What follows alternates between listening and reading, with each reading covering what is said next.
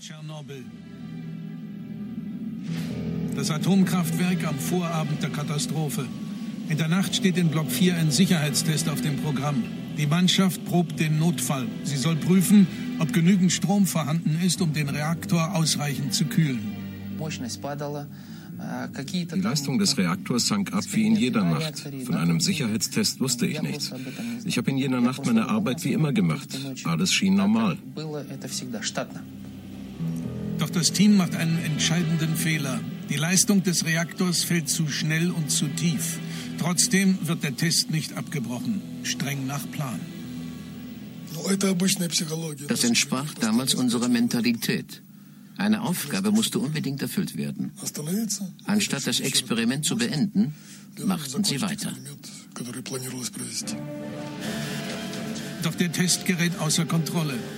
Als die Mannschaft den Versuch abbrechen will, beginnt die Katastrophe. Der Reaktor heizt sich immer mehr auf.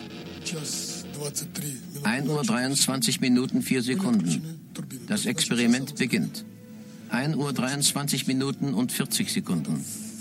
Die Entscheidung fällt, abbrechen. Reaktor sofort stoppen. Als der Befehl zum Drücken des Abschaltknopfes kommt, dauert es bis zur Explosion noch ganze drei Sekunden.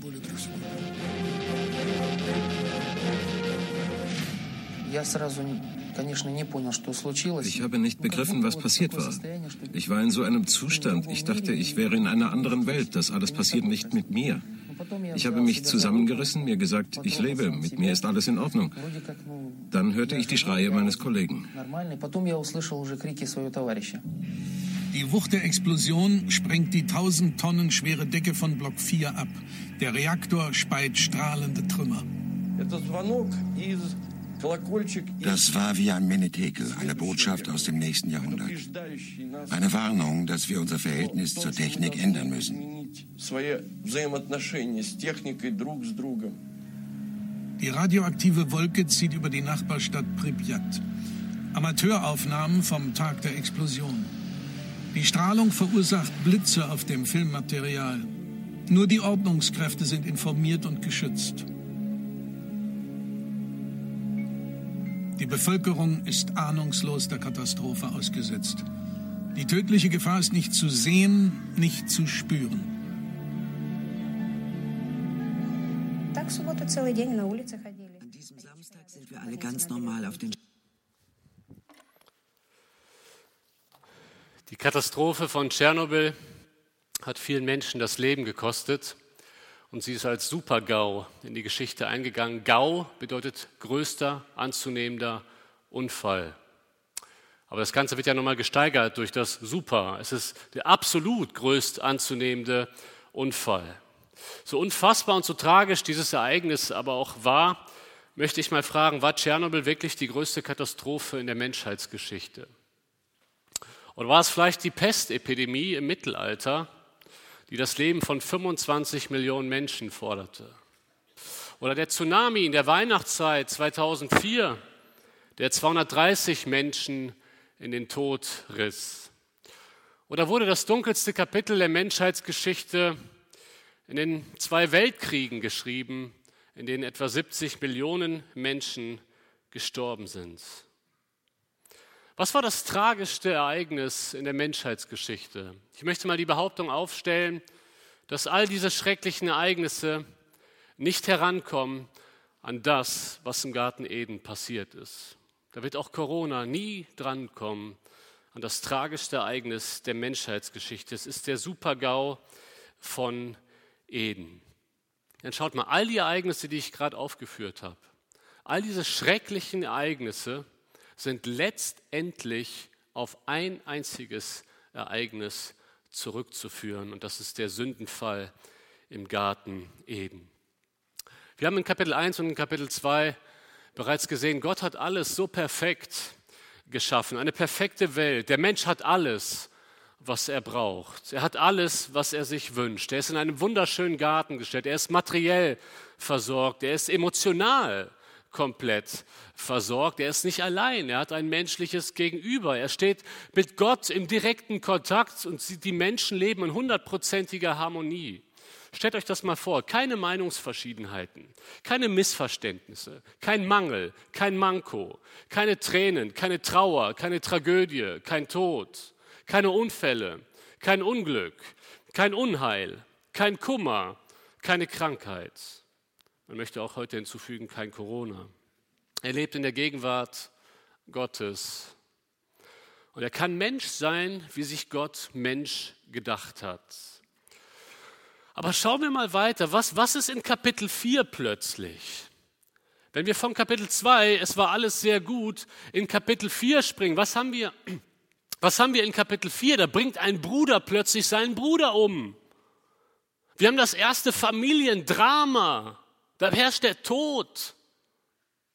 Was ist passiert zwischen Kapitel 2 und Kapitel 4? Wir sehen es später, ein Mann hat nicht mehr nur eine Frau, sondern Lamech nimmt sich eine zweite Frau. Wir finden bei Lamech das Beispiel für überzogene Rache. Er bekommt einen Kratzer und er möchte sein Gegenüber töten. In Kapitel 5 sehen wir, es geht alles den Bach runter. Der, die Friedhofsglocken läuten, der Tod herrscht und er starb und er starb, heißt es da. Menschen sterben plötzlich. In Kapitel 6 entscheidet sich Gott, die Welt mit einer Flut zu vernichten.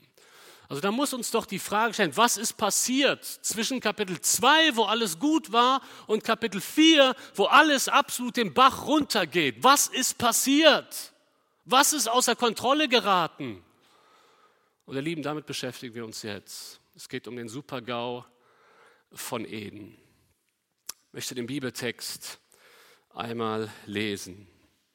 Da heißt es in den Versen 1 bis 7, aber die Schlange war listiger als alle Tiere auf dem Feld, die Gott der Herr gemacht hatte, und sprach zu der Frau, ja sollte Gott gesagt haben, ihr sollt nicht essen von allen Bäumen im Garten? Da sprach die Frau zur Schlange, wir essen von den Früchten der Bäume im Garten, aber von den Früchten des Baumes mitten im Garten hat Gott gesagt, esst nicht davon, rührt sie auch nicht an, dass ihr nicht sterbet. Da sprach die Schlange zur Frau, ihr werdet keineswegs des Todes sterben, sondern Gott weiß, an dem Tag, da ihr davon esst, werden eure Augen aufgetan und ihr werdet sein wie Gott und wissen, was gut und böse ist. Und die Frau sah, dass von dem Baum gut zu essen wäre und dass er eine Lust für die Augen wäre und verlockend, weil er klug machte. Und sie nahm von der Frucht und aß und gab ihrem Mann, der bei ihr war, auch davon und er aß. Da wurden ihnen beiden die Augen aufgetan und sie wurden gewahr, dass sie nackt waren und flochten Feigenblätter zusammen und machten sich Schurze. Wir wollen uns drei Punkte anschauen. Einmal die Versuchung, dann das Vergehen, dann die Veränderung. Wir kommen zunächst einmal zur Versuchung in den Versen 1 bis 5. Eva geht im Garten spazieren und plötzlich spricht eine Schlange mit ihr stellt sich für uns die Frage, okay, wer oder was ist die Schlange? Wer oder was ist die Schlange? Es gibt die Auffassung, dass es hier eine, ein bloßes Symbol ist. Begierden personifiziert in einer Schlange. Ähm, das würde aber nicht zur Aussage passen, dass es sich hier tatsächlich um ein Tier handelt, das Gott geschaffen hat. Das heißt, es geht hier tatsächlich um ein Tier, um eine Schlange, ein besonders kluges Tier, klug aber im Sinne von hinterlistig. Ich bin absolut davon überzeugt, dass der Satan hier spricht. Und ich glaube, wir wissen das alle. Schlange gleich Satan. Aber warum? Weil der Text sagt es nicht. Wie können wir dafür argumentieren, dass es hier tatsächlich um Satan geht? Da haben wir einen Vers in der Offenbarung 12, Vers 9. Da heißt es, und es wurde hinausgeworfen, der große Drache, die alte Schlange, die da heißt Teufel und Satan, der die ganze Welt verführt und er wurde auf die Erde geworfen und seine Engel wurden mit ihm dahin geworfen. Das heißt, der Teufel wird hier als Schlange bezeichnet. Deswegen gehe ich davon aus, dass das, was hier in 1. Mose 3 passiert, dass hier Satan am Werk ist. Er redet durch die Schlange zu der Frau. Interessanterweise will der Text aber darauf gar nicht den Schwerpunkt legen, woher das Böse kommt. Es ist einfach da, dieser Text. Es gibt Texte in Hesekiel, die darauf schließen lassen, wie der Satan als Engel sich erhoben hat und deswegen zu einem gefallenen Engel und zum Satan wurde. Aber hier, dieser Text erklärt uns gar nicht, wo das Böse herkommt. Er möchte einen anderen Schwerpunkt legen. Die Schlange ist einfach da und der Schwerpunkt liegt darauf, was die Schlange sagt. Darum geht es hier eigentlich? Diese Schlange spricht die Frau an. Ich weiß nicht, mich würde es interessieren, was Eva in dem Moment gedacht hat. Ich glaube nicht, dass Eva sich erschreckt hat, weil Eva hatte bis dahin überhaupt keinen Grund, Angst zu haben. Sie lebt im Paradies. Im Paradies gibt es keine Angst. Das würde erklären, warum sie sich so ohne weiteres auf einen Dialog mit der Schlange einlässt, ohne jetzt irgendwie äh, erschreckt zu sein. Interessanterweise ist, dass, er, dass die Schlange die Frau anspricht. Satan vertauscht die Rollen. Gott spricht nachher zuerst Adam an, weil der die Verantwortung hat. Der Text sagt uns, dass Adam eigentlich bei ihr ist, aber Schlange, äh, der Satan will bewusst die Rollen vertauschen. Er spricht die Frau an. Das macht er hier. Das Gespräch findet nur zwischen Frau und Schlange statt. Adam, der tatsächlich bei ihr ist, weil in Vers 6 heißt es, sie gab den Mann von der Frucht, der bei ihr war. Aber Adam ist passiv. Übrigens, das ist ein häufiges Problem von Männern heute. Männer sind nicht mehr aktiv, Männer werden passiv. Das haben wir schon bei Adam. Er ist passiv und das endet nicht gut, wenn der Mann nicht die Leitung wahrnimmt. Ich möchte nicht zu viel in den Text hineinlesen, aber das ist letztendlich die Argumentation von Paulus auch im ersten Timotheusbrief. Was hier interessant ist, dass die Tat, die eigentliche Sünde, also jetzt die Tatsünde, wo sie von der Frucht ist, wird nur ganz kurz geschildert, aber in fünf Versen wird die Versuchung geschildert. Das heißt, was dieser Text uns eigentlich lehren möchte, ist, wie funktioniert Versuchung. Und deswegen ist es so wichtig, dass wir uns mit diesen Texten auseinandersetzen, weil Satan, davon bin ich zutiefst überzeugt, er geht auch heute noch so vor. Schaut mal, wenn ein Fußballspiel oder ein Footballspiel ansteht, dann schaut sich der Trainer vorher viele, viele Spiele seines Gegners an. Die Mannschaft, gegen die wir spielen müssen, er schaut sich Videos an, DVDs von all den Spielen dieser Mannschaft. Er studiert den Gegner. Warum? Um die Taktik herauszufinden. Wie spielen sie? Wo sind ihre Schwachpunkte? Hier haben wir die Taktik Satans ausgebreitet in fünf Versen und wir tun gut daran, diese Taktik einmal zu studieren, damit wir wissen, wie gehen wir vor, wenn die Versuchung kommt. Satan geht meistens gleich vor. Die Schlange beginnt hier mit einer Frage. Die Frage lautet, ja sollte Gott gesagt haben, ihr sollt nicht essen von allen Bäumen im Garten. Schaut mal, die Schlange tut am Anfang sehr unschuldig. Sie stellt ja einfach nur eine Frage. So nach dem Motto, fragen darf man ja. Sollte Gott gesagt haben, ihr sollt nicht essen von allen Bäumen im Garten? Das Problem an dieser Frage ist, diese Frage streut Zweifel am Wort Gottes. So geht Satan auch heute vor. Es beginnt häufig mit einem Zweifel am Wort Gottes. Kann ich wirklich dem vertrauen, was hier steht? Und mit dieser Frage, es ist zunächst nur mal eine Frage, er beginnt nicht damit, dass er sagt, ess von der Frucht. Dann wäre die Versuchung gar nicht so tückisch. Dann hätte Eva vermutlich sofort gesagt, nein, dürfen wir nicht. Das Gespräch wäre beendet. Aber Satan beginnt indirekt, nur mal mit einer Frage. Und mit dieser Frage streut er einen Zweifel an Gottes Treue, an Gottes Wahrhaftigkeit. Es gibt ein zweites Problem an dieser Frage. Die Schlange setzt hier eine Betonung, die das Verbot noch härter erklingen lässt. Wisst ihr noch, was Gottes Betonung in Kapitel 2 war? Haben wir uns gerade angeschaut. Ihr dürft von allen essen, nur von dem einen nicht. Satan setzt in dieser Frage eine ganz andere Betonung. Er will, dass Gott viel strenger rüberkommt, als er ist, um, um, um dann Eva etwas Besseres anzubieten. Satan sagt, ihr sollt nicht essen von allen Bäumen im Garten. Das ist eine falsche Betonung. Die Schlange setzt das, die Betonung auf das Verbot und somit entsteht ein Zerrbild von Gott. Ich möchte dir was sagen. Wir sind dann am versuchbarsten für Sünde, wenn wir kein klares Gottesbild haben in dem Moment. Da möchte Satan ansetzen, dass wir falsch über Gott denken, dass wir nicht mehr an seine Güte glauben. Und dann treibt er einen Keil zwischen uns und Gott und wir sind immer, immer versuchbarer. Die Schlange möchte damit schon mal deutlich machen, Eva, konzentriere dich mal auf das Negative. Eva, ich glaube, Gott möchte dich einengen. Kann das sein, Eva? Wenn wir uns die ersten beiden Kapitel anschauen, stellen wir fest, Gott ist fürsorglich.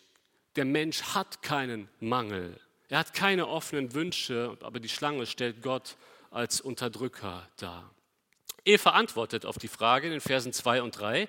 Da sprach die Frau zur Schlange, wir essen von den Früchten der, äh, der, Bäume im Garten, aber von den Früchten des Baumes mitten im Garten hat Gott gesagt, esst nicht davon, rührt sie auch nicht an, dass ihr nicht sterbt. Eva tritt hier in einen Dialog mit der Schlange und das wird ihr zum Verhängnis. Sie lässt sich auf einen Dialog mit der Schlange ein. Ist schon mal falsch. Sie stellt das Gebot Gottes richtig. Man denkt, das ist zunächst einmal gut, aber sie stellt es nicht ganz richtig. Wisst ihr warum nicht? Gott hat nie gesagt, rührt sie auch nicht an. Das ist interessant. Das war, das war nicht der Punkt. Gott sagt, esst nicht davon. Es will er nicht zu viel Großes draus machen, aber hier wird deutlich, Eva hat keine ganz genaue Kenntnis des Wortes Gottes. Sie hat eine ungefähre Kenntnis, aber sie kennt es nicht ganz genau. Aber vielleicht macht das auch schon mal deutlich, sie übernimmt dieses strengere Bild von Gott, das Satan ihr eigentlich auch schon durch seine Frage einsehen wollte. Die Großzügigkeit Gottes wird hier unterbetont in der Antwort von Eva und in der Frage der Schlange. Und jetzt ist die Schlange bereit für ihren letzten Schlag. Vers 4. Da sprach die Schlange zur Frau, ihr werdet keineswegs des Todes sterben. Und jetzt lügt sie, denn Gott hat vorher gesagt, ihr werdet ganz sicher sterben. Versteht ihr? So, so geht Satan vor. Er, er kommt nicht direkt mit der ganz klaren Lüge. Er kommt zunächst einmal mit Zweifel. Und dann wird er immer konkreter. Dann kommt sein wahres Wesen immer mehr zum Vorschein. Er lügt. Er überhebt sich über Gott und er sagt, ihr werdet keineswegs des Todes sterben. Wisst ihr, was er damit sagt? Er sagt, Eva, du kannst sündigen und es hat keine Konsequenzen für dich. Kennst du diese Lüge in deinem Leben? Einmal ist kein Mal. Dieses letzte Mal gehe ich noch auf die Pornoseiten. Danach schaffe ich es mit Gottes Hilfe. Nur noch dieses eine Mal. Und auch dieses eine Mal hat ja keine Konsequenzen. Einmal ist kein Mal. Genau das redet Satan uns ein in Zeiten der Versuchung. Du kannst sündigen, niemand sieht es. Es hat keine Konsequenzen für dein Leben. Ich möchte dir sagen, Sünde hat immer Konsequenzen für dein Leben, immer. Aber genau das möchte Satan minimieren in Zeiten der Versuchung. Satan ist der Vater der Lüge. Das sehen wir hier ganz deutlich. Dann macht er weiter in Vers 5. Sondern Gott weiß, an dem Tage, da ihr davon esst, werden eure Augen aufgetan und ihr werdet sein wie Gott und wissen, was gut und böse ist. Schaut mal, was hier passiert. Die Schlange maßt sich an, über die Motive des Schöpfers urteilen zu können. Gott sagt, weißt du was, Eva? Gott sagt, ihr sollt nicht von den, Eigen, von den, von den Bäumen essen von dem Baum da mitten im Garten. Ich kenne den eigentlichen Grund. Das möchte ich dir jetzt sagen, weil ich dich liebe, Eva.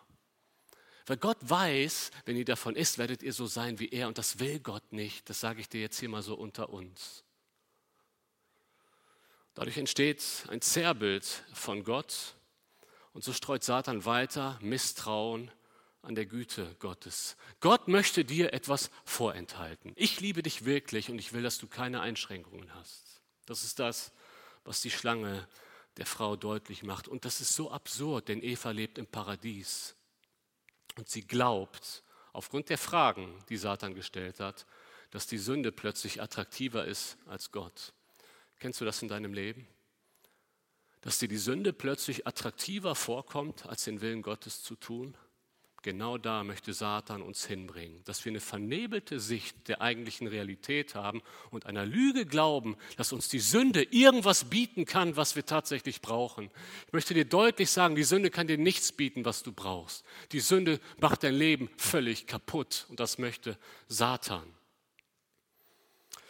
Was lernen wir aus diesen Versen über die Versuchung? Und ich möchte direkt auch eine praktische Anwendung machen. Wie gehen wir damit um? Wir lernen, dass die Versuchung meistens indirekt beginnt. Ja, die Schlange tut ganz unschuldig. Die Schlange sagt an keiner Stelle, iss von der Frucht. Das ist viel zu offensichtlich. Die schlimmste Versuchung ist die indirekte Versuchung, die sich langsam immer weiter entwickelt.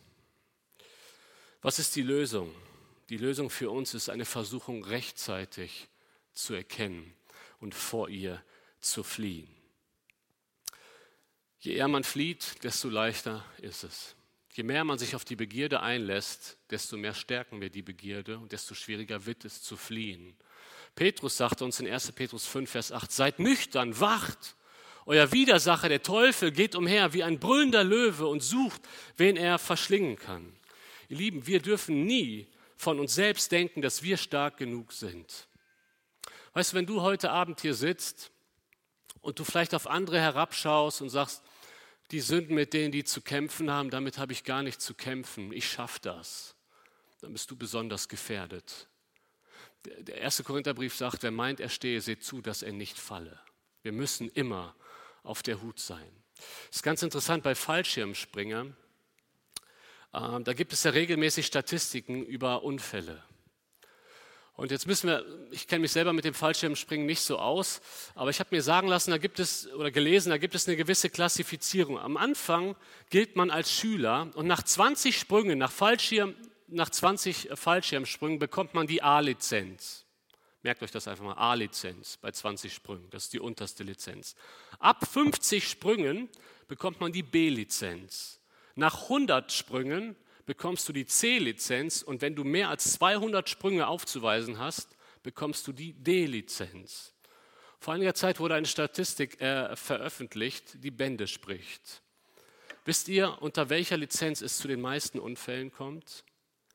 Nicht bei der A-Lizenz, bei den Anfängern, sondern bei denen, die die D-Lizenz haben. Bei den Erfahrensten kommt es am ehesten zu Unfällen. Und wisst ihr warum? Weil sie denken, ich habe die Erfahrung, ich mache das schon und sie sind nicht mehr so konzentriert wie die Anfänger. Vielleicht sitzt du heute Abend hier und sagst, ich bin, ein, ich bin schon lange Christ und ich folge dem Herrn so lange. Das und das wird mir nie passieren. Ich möchte dir wirklich wärmstens und auch eindringlich ans Herz legen, sei auf der Hut. Sei auf der Hut. Denn sobald wir denken, wir sind stark genug, dann greift uns der Satan ganz besonders an. Petrus dachte, er wäre stark genug. Wenn alle dich verlassen, ich nicht. Er hat auf sich selbst vertraut und er ist gescheitert. Wir dürfen nie auf uns selbst vertrauen. Wir sollten Versuchung rechtzeitig erkennen und fliehen. Jesus sagt, wenn ein Auge dich zum Abfall verführt, reiß es raus, sei radikal. Also, wir stellen fest, die Versuchung beginnt meistens indirekt. Was lernen wir noch über die Versuchung aus diesen Versen? Die Versuchung verneint die negativen Konsequenzen. Darauf bin ich gerade schon eingegangen. Einmal ist kein Mal. Schau mal, niemand bekommt das mit. Du bist ganz alleine hier für dich. Das wird keiner in der Gemeinde merken, das wird dein Ehepartner nicht merken. Ihr Lieben, das ist eine Lüge, weil wir werden noch zu den Konsequenzen der Sünde kommen. Ich möchte dir vor Augen führen, eine Lösung hier kann sein, sei dir immer der Konsequenzen bewusst was Sünde für Konsequenzen hat, bevor du die Sünde begehst. Sei dir der Konsequenzen bewusst. Gerade das Buch Sprüche argumentiert sehr viel von den Konsequenzen her. Eine dritte Lektion, die wir hier über die Versuchung lernen, ist, die Versuchung treibt immer einen Keil zwischen uns und Gott. Das Neue Testament macht ganz deutlich, die, das Alte Testament auch, Nehemiah 8, die Freude am Herrn ist unsere Stärke.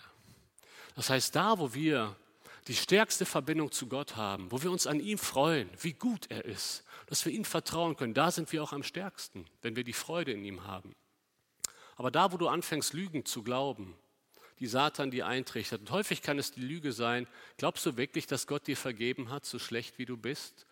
Und wir fangen an, das zu glauben und unsere Freude verschwindet. Oder wir glauben der Lüge, du musst was leisten, damit Gott dich liebt. Ganz viel leisten, anders liebt Gott dich nicht. Das ist eine Lüge. Aber wenn wir, sie zu, wenn wir sie glauben und wenn wir so ein Leistungschristsein führen, dann fehlt uns die Freude, die Enge in der Beziehung. Und wenn du da bist, bist du immer versuchbar für Sünde. Wenn wir niedergeschlagen sind und uns nicht an Gott freuen, dann sind wir versuchbar für Sünde. Was ist die Lösung? Pflege eine enge Beziehung zu Gott. Das ist das A und O. Paulus sagt, wenn wir im Geist wandeln, werden wir die Werke des Fleisches nicht vollbringen. Psalm 119, Vers 11, da heißt es, in meinem Herzen habe ich dein Wort bewahrt. Warum? Damit ich nicht gegen dich sündige. In Zeiten der Versuchungen tun wir gut daran, ins Wort zu fliehen. Versuchungen äh, und unsere Gedanken auf etwas ganz anderes richten, auf Gottes Güte. Und D, die Versuchung möchte uns einen Mangel einreden. Die Schlange macht Eva deutlich, dir fehlt noch etwas, um glücklich zu sein. Und das ist genau die Frucht. Dann bist du so wie Gott. Das eine fehlt dir. Und wenn wir jetzt mal, wenn du für dich, das musst du für dich machen, wenn du für dich deine Versuchungen, die du hast, mal analysierst, dann bist du sehr wahrscheinlich dahin kommen, dass eine Versuchung immer damit zusammenhängt, hier gibt es etwas, was dir fehlt. Und in dem Moment glauben wir der Lüge, dass wir nicht alles in Gott haben, dass wir nicht alles in Christus haben, sondern dass wir Christus und noch etwas brauchen, was er uns vorenthalten will. Was ist die Lösung? Lebe in Dankbarkeit. Es ist vielleicht ein bisschen überraschend, dass das ein Mittel ist gegen Versuchungen, aber wenn die Versuchung uns einen Mangel einreden will, ist der Schlüssel doch immer dankbar zu sein für das, was wir haben. Und ich möchte das biblisch begründen. Epheser 5, Vers 3 und 4, da heißt es, Unzucht aber und alle Unreinheit oder Habsucht soll nicht einmal unter euch genannt werden, wie es, sich heilig, wie es Heiligen geziemt. Auch Unanständigkeiten und albernes Geschwätz und Witzelei, die sich nicht geziemen, stattdessen aber Danksagung.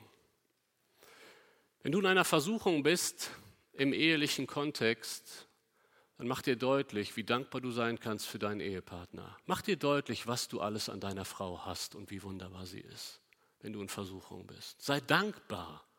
Und das, da flieht Satan, wenn du in Gottes Gegenwart gehst. Sei dankbar, dass du seine Vergebung hast und es fällt dir leichter, anderen zu vergeben. Und wenn ich dankbar bin für die Menschen in meinem Umfeld, dann werde ich nicht über sie lästern, wenn ich dankbar für sie bin. Deswegen ist die Dankbarkeit nicht nur etwas, was wir an Erntedankfest thematisieren. Die Dankbarkeit ist ein Schlüssel, gegen die Sünde anzukämpfen, weil wir uns auf das fokussieren, wie reich wir beschenkt sind. Eva hat sich das nicht vor Augen geführt und sie unterliegt der Versuchung. Und damit kommen wir jetzt zum zweiten Punkt, das Vergehen. Ich lese Vers 6. Und die Frau sah, dass von dem Baum gut zu essen wäre und dass er eine Lust für die Augen wäre und verlockend, weil er klug machte. Eva ist mittlerweile an dem Punkt angelangt, wo sie konkret darüber nachdenkt, jetzt zu essen. Die Sünde ist so attraktiv und drei Aspekte machen die Sünde attraktiv. Einmal, sie ist eine gute Speise, zweitens, sie ist eine Lust für die Augen und drittens, sie ist verlockend, weil sie klug macht. Das sind drei Aspekte der Sünde und diese drei Aspekte finden wir durchweg in der Bibel. Es geht um Augenlust, es geht um Fleischeslust und es geht um Hochmut des Lebens. Schaut mal, das sagt Johannes in 1. Johannes 2, Vers 16. Denn alles, was in der Welt ist, die Begierde des Fleisches, die Begierde der Augen und der Hochmut des Lebens, ist nicht vom Vater, sondern er ist von der Welt. Sie ist eine gute Speise, das heißt Fleischeslust. Ich will etwas genießen sagt die Fleischeslust. Sie ist eine Lust für die Augen, das heißt etwas haben wollen. Ich will es haben. Das meint Augenlust. Und sie ist verlockend, weil sie klug macht. Das ist der Hochmut des Lebens, etwas sein wollen. Bei jeder Versuchung geht es um drei Punkte. Etwas genießen wollen, etwas haben wollen und etwas sein wollen. Reflektier das mal für dich für die Baustellen in deinem Leben, für die Bereiche, in denen du am meisten versucht wirst. Es geht immer um diese drei Punkte. Etwas haben wollen, etwas sein wollen, etwas genießen wollen. Augenlust, Fleischeslust und Hochmut des Lebens. Ein Freund von mir und mein Schwager sind Jäger. Und in Jagdmagazinen, wenn man sie liest, da bekommt der Jäger Hinweise, wo er ein gewisses Tier treffen muss, damit es sofort stirbt. Weil ein Jäger er schießt das Tier, aber er will es nicht quälen. Insofern braucht er die Hinweise. Wenn, wenn jetzt vor mir ein Reh steht, muss ich genau dahin schießen, damit das Tier auch sofort tot ist, damit es sich nicht quält. Wenn ich einen Bock schieße, muss ich genau dahin schießen, um ihn direkt zu töten. Wir bekommen Anweisungen, also der Jäger bekommt Anweisungen, wo er hinschießen muss, damit er das Opfer erledigt. Und wisst ihr was? Satan liest solche Jagdmagazine für uns. Er weiß genau, wo unsere Schwachpunkte sind. Und wisst ihr, was mir immer klarer wird aus meiner eigenen Erfahrung? Satan versucht mich nicht da, wo ich stark bin. Satan versucht mich immer da, wo ich schwach bin. Darauf schießt er. Er weiß genau, da, bei André muss ich dahin schießen, damit er sündigt. Und das weiß er auch bei dir in deinem Leben. Er weiß genau, wo er hinschießen muss, um dich zu kriegen. Deswegen flieh vor der Versuchung. Es kommt dazu, dass Eva den nächsten Schritt geht. Da heißt es im Text, und sie nahm von der Frucht und aß und gab ihrem Mann, der bei ihr war, auch davon und er aß. Jakobus beschreibt das mit anderen Worten, wenn die Begierde empfangen hat, gebiert sie die Sünde. Und das ist genau das, was wir hier sehen. Nach der Versuchung kommt die Tat. Die Versuchung hat gefruchtet bei Eva. Eva folgt ihren eigenen Begierden. Sie greift zur Frucht, sie isst und Adam ist auch. Ich weiß nicht, was deine teuerste Restaurantrechnung war, aber das hier ist das teuerste Essen der Menschheitsgeschichte. Das hier ist das teuerste Essen der Menschheitsgeschichte. Interessanterweise wird das Wort Sünde in diesem Kapitel gar nicht erwähnt.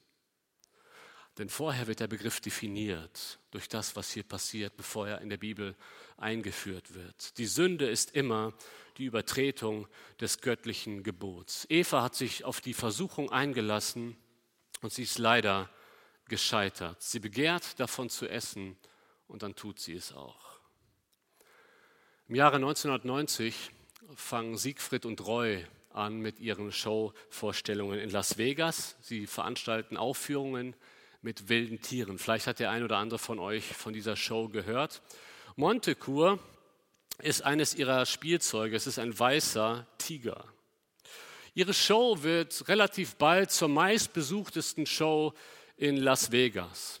13 Jahre lang läuft alles gut. Bis am 3. Oktober 2003 es zu einem tragischen Zwischenfall kommt. Der 300 Kilogramm schwere weiße Tiger, der scheinbar immer so harmlos war, wird mitten in der Vorstellung vor anwesenden Gästen zur Bestie. Während der Vorstellungen greift der Tiger seinen Besitzer Roy Horn an, er beißt ihn in den Arm und er schließt seinen Kiefer um den Hals seines Herrchen. Und nur durch Eingriffe von anderen Menschen konnte der Tiger im letzten Moment daran gehindert werden, seinen Besitzer Roy Horn zu töten. Und nach diesem Vorfall, es ging ja auch durch die Medien, weil es öffentlich war, gab es Interviews. Und da wurden die Besitzer des Tigers interviewt. Und ihre Reaktion war, wie konnte das nur passieren? Sie wusste nicht, wie konnte das nur passieren? Wisst ihr, was meine Antwort ist? Die Antwort liegt doch eigentlich an der Hand. Du hast mit einem Tiger gespielt.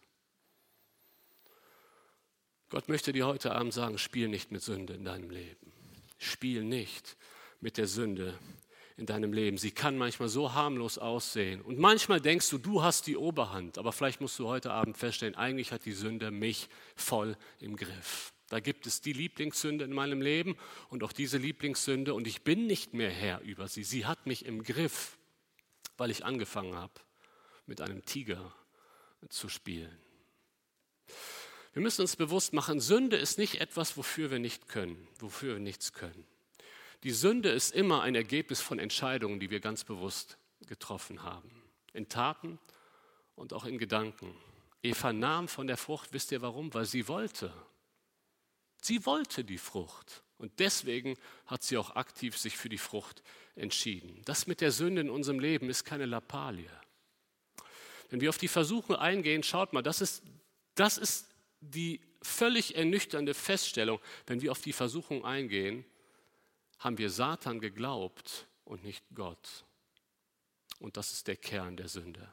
Wir vertauschen das Objekt der Anbetung. In dem Moment beten wir nicht Gott an, wir beten einen Götzen an. Wir glauben Satan mehr als Gott, der eigentlich unser Leben bestimmt. Gott sagt, Verzicht bringt Segen. Gott sagt, Gehorsam bringt Segen. Gott sagt, Selbstbeherrschung in deinem Leben bringt Segen.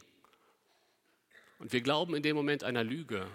Wir glauben, die Sünde kann uns etwas geben, was uns wirklich fehlt, was uns, was uns Gott nicht gibt. Und schaut mal, deswegen ist es so tragisch, wenn Christen immer wieder sündigen, wenn Christen in Sünde fallen, wenn Christen sogar anfangen, Sünde zu lieben, weil wir in dem Moment nicht Gott anbeten, sondern Satan. Ich hatte vor einiger Zeit einen Seelsorgefall bei uns in der Gemeinde. Eine langjährige Mitarbeiterin, alleinstehend, Anfang 30, geht plötzlich eine Beziehung ein zu einem Nichtchristen, der verheiratet ist. Ehebruch. In der Seelsorge kam raus, natürlich würden wir im ersten Moment sagen, die Sünde war der Ehebruch, das stimmt. Aber je länger man gesprochen hat und eine Seelsorgerin, die damit beteiligt war, hat relativ bald festgestellt, dass das Hauptproblem in deinem Leben ist, du hast Gott nicht vertraut. Du wolltest nicht einsam sein, du wolltest um jeden Preis einen Partner. Du hast Gott nicht vertraut, dass er es gut mit deinem Leben meint. Und das hat sich einfach, nicht falsch verstehen, wenn ich sage einfach nur in dem Ehebruch geäußert. Aber das eigentliche Problem liegt viel, viel tiefer im Herzen. Sie vertraut Gott nicht. Schaut mal, wenn wir sündigen, vertrauen wir Gott nicht. Wenn wir sündigen, glauben wir nicht, dass Gott gut ist. Wir misstrauen dem Gott, der alles für uns getan hat, der seinen Sohn für uns gegeben hat, um uns zu erkaufen, damit wir sein sind. Sünde hat Konsequenzen. Sünde bringt so viel Veränderung mit sich. Schaut mal in Vers 7, da sehen wir, was die Sünde angerichtet hat. Da heißt es, da wurden ihnen beiden die Augen aufgetan und sie wurden gewahr, dass sie nackt waren und flochten Feigenblätter zusammen und machten sich Schurze. Es gibt Ausleger, die das hier völlig falsch sehen, die sagen, ja, das ist ja eigentlich eine Weiterentwicklung. Davor war der Mensch so primitiv und jetzt entwickelt er sich in eine neue Entwicklungsstufe. Mir fällt es sehr, sehr schwer, darin irgendwas Positives zu sehen. Aber dennoch heißt es hier, ihnen wurden die Augen aufgetan. Moment, hat Satan recht behalten? Schaut mal in Vers 5, was hat Satan gesagt? Satan sagt, sondern Gott weiß, dass an dem Tag, da ihr davon esst, eure Augen aufgetan werden. Das hat Satan gesagt. Und Gott bestätigt das sogar. In 1. Mose 3, Vers 22, da heißt es, und Gott der Herr sprach, siehe, der Mensch ist geworden wie einer von uns, zu erkennen Gutes und Böses. Wie kriegen wir das zusammen? Hat Satan recht behalten? Das Ergebnis des Sündenfalls ist tatsächlich, dass der Mensch jetzt weiß, was gut und böse ist, genau wie Gott, aber es besteht trotzdem ein himmelweiter Unterschied. Guck mal, Gott erkennt den Unterschied zwischen gut und böse als Untersucher. Der Mensch kennt jetzt den Unterschied von gut und böse als Betroffener. Vielleicht hilft uns folgendes Beispiel. Ein Arzt kennt den Krebs, aber ein Arzt kennt den Krebs als Untersucher. Ein Patientin kennt den Krebs, weil er ihn in sich hat. Beide kennen den Krebs, aber der Unterschied ist himmelweit. Und genau das ist das, was der Text sagen möchte. Natürlich, Gott kennt den Unterschied zwischen gut und böse und der Mensch weiß jetzt auch, was gut und böse ist. Denn ab jetzt trägt er das Böse in sich drinnen. Und das ist die schwerwiegende Folge des Sündenfalls. Der Mensch trägt ab jetzt das Böse in sich drin und wir sind alle im gleichen Boot, weil wir Nachkommen Adams sind. Wir haben das Böse seit Geburt an in uns drin. Das macht auch gerade der Römerbrief deutlich.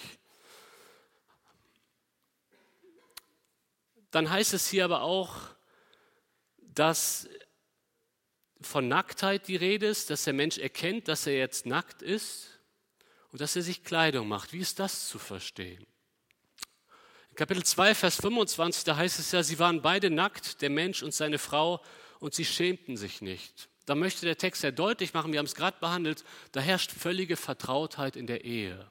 Eine vollkommen harmonische Beziehung. Und genau das wird ihnen jetzt genommen. Sie verlieren ihre Unschuld, sie verlieren ihre Unbefangenheit, ihre Vertrautheit, die sie in der Ehebeziehung hatten, ist jetzt verloren. Und das ist genau das, was Sünde macht. Sünde bringt immer Scham und Schuld in unser Leben. Man zieht sich zurück voller Schuldgefühle. Und ihr Lieben, genau das hat Satan verschwiegen. Der Mensch hat das bekommen, was er wollte, die Frucht. Aber die ganze Sache war nicht die volle Wahrheit. Der Mensch hat bekommen, was er wollte, aber Satan hat die negativen Konsequenzen verschwiegen. Vor etwa acht Jahren habe ich das erste Mal geangelt. Das war während unserer Zeit, wo wir in Amerika waren, in Texas. Nach, nach ein paar Monaten war das, glaube ich, waren wir auch mal am Golf von Mexiko und haben da mit einigen Männern geangelt. War eine tolle Sache. Wir sind morgens früh 5 Uhr aufgestanden, sind erstmal zu einem kleinen Laden gefahren, um den Köder zu kaufen. Weil die Fische, die wir angeln wollten, brauchten Garnelen, und zwar lebendige, lebende Garnelen. Die durften noch nicht tot sein. Dann sind wir an den Pier gegangen, hatten jede Menge Garnelen mit im Eimer, die schwammen, haben die auf den Haken gesetzt und reingeworfen ins Wasser. Und die Fische haben angebissen, nacheinander, weil die Fische Garnelen lieben. Aber wisst ihr, was ich den Fischen verschwiegen habe? Dass die Sache einen Haken hat. Im wahrsten Sinne des Wortes. Der Fisch hat bekommen, was er wollte. Er wollte die Garnele, er hat sie bekommen. Aber die Sache hatte einen Haken und das ist genau das, was der Fisch eigentlich nicht wollte. Und schaut mal, so geht Satan vor. So geht Satan vor in deinem Leben. Er macht dir die Sünde so attraktiv und du gehst drauf ein und dann beißt es so richtig. Und du hast, du spürst die ganzen negativen Konsequenzen der, Ehe, der, der Sünde und vielleicht hat sie schon deine Ehe kaputt gemacht. Vielleicht hat sie deine zwischenmenschlichen Beziehungen kaputt gemacht, weil du immer wieder in diese Sünde fällst. Genau das verschweigt dir Satan, dass die Sünde dich bindet, dass Sünde versklaven kann. Sünde, Scham und Isolation sind so weit, äh, so eng miteinander verbunden. Der Mensch nimmt sich Feigenblätter, er will sich bedecken, weil er sich schämt. Und vielleicht ist das genau deine Situation. Vielleicht hast du dich schon seit einiger Zeit zurückgezogen, um deine Sünde zu leben. Vielleicht kommst du hier in die Gemeinde am Sonntag und am Sonntag kann man ja immer so, man weiß auch, wenn man lang genug dabei ist, was man sagen muss, damit die Leute nicht näher nachfragen, wie es uns wirklich geht. Du kommst hier hin, vielleicht singst du vorne, vielleicht dienst du irgendwo in der Kinderstunde, im Predigtdienst, wo auch immer. Da gibt es diese Sünden in deinem Leben, die du vertuscht. Du hast dich damit zurückgezogen, weil du dich auch vielleicht dafür schämst, vielleicht aber auch, weil du sie willst. Ich möchte dich heute eindringlich dazu auffordern, mit der Sünde in deinem Leben zu brechen. Denn die Sünde macht dich kaputt. Und Gott hat so gute Absichten für dein Leben. Aber wenn du dich für die Sünde entscheidest, dann erntest du, was du gesät hast. Ich möchte dich heute Abend einladen, neu zu Gott zu kommen. Denn Jesus ist genau dafür gestorben, damit er dir alle deine Sünden vergibt. Deswegen hat er sie ans Kreuz gebracht. Und wenn du auch schon den Mut verloren hast und sagst, ich komme da sowieso nicht mehr raus, möchte ich dir sagen, doch, Jesus liegt so viel daran, dich von deiner Sünde in deinem Leben zu befreien. Deswegen ist er doch am Kreuz gestorben.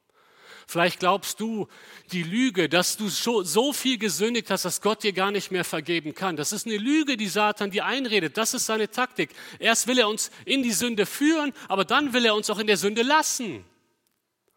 Ich möchte dich heute einladen, mit dieser Lüge zu brechen, ans Licht zu gehen und der Wahrheit zu glauben, dass es wirklich Vergebung gibt, auch wenn du tief im Sumpf steckst der Sünde. Gott möchte dir vergeben. Jesus möchte dir vergeben, er möchte es heute tun und er bietet dir seine Hilfe an, dass er dich an der Hand nimmt und dir hilft, den Kampf gegen die Sünde entschieden zu kämpfen. Aber du musst dich entscheiden. Du musst dich entscheiden, diesen Schritt zu gehen. Du musst rauskommen aus der Isolation. Du musst ins Licht kommen mit deiner Sünde und Jesus vergibt dir so gerne. Er möchte dir alles vergeben, aber du musst den Schritt gehen. Ich lade dich ein, diesen Schritt heute zu tun. Wir werden uns in den nächsten Abenden nicht mehr sehen, da werde ich hier alleine im Raum sein. Aber heute haben wir die Möglichkeit zu sprechen. Ich möchte dich einladen. Heute ist sowieso ein historischer Tag in Esbekamp. Vielleicht kann das für dich im positiven Sinne ein historischer Tag sein. Dass du, wenn du an Freitag, den 13. denkst, dass du an einen Neuanfang mit Gott denkst. Da bin ich wieder zum Kreuz gekommen und habe die Sünde bekannt. Ich möchte dich einladen, zurückzubleiben nach der Veranstaltung, ein Gespräch zu suchen. Mit mir oder mit den anderen Verantwortlichen, vielleicht mit einer Vertrauensperson hier in der Gemeinde und dass ihr zusammen die Sünde und das Kreuz bringt. Dazu lade ich dich herzlich ein, weil Gott liegt so viel daran, dir ein erfülltes Leben zu geben. Aber das kannst du nicht in der Sünde leben. Er möchte den Mangel deines Herzens stillen. Und ich möchte abschließend gerne dafür beten, dass Gott dir dabei hilft, diesen Schritt auch zu gehen. Lasst uns dazu aufstehen.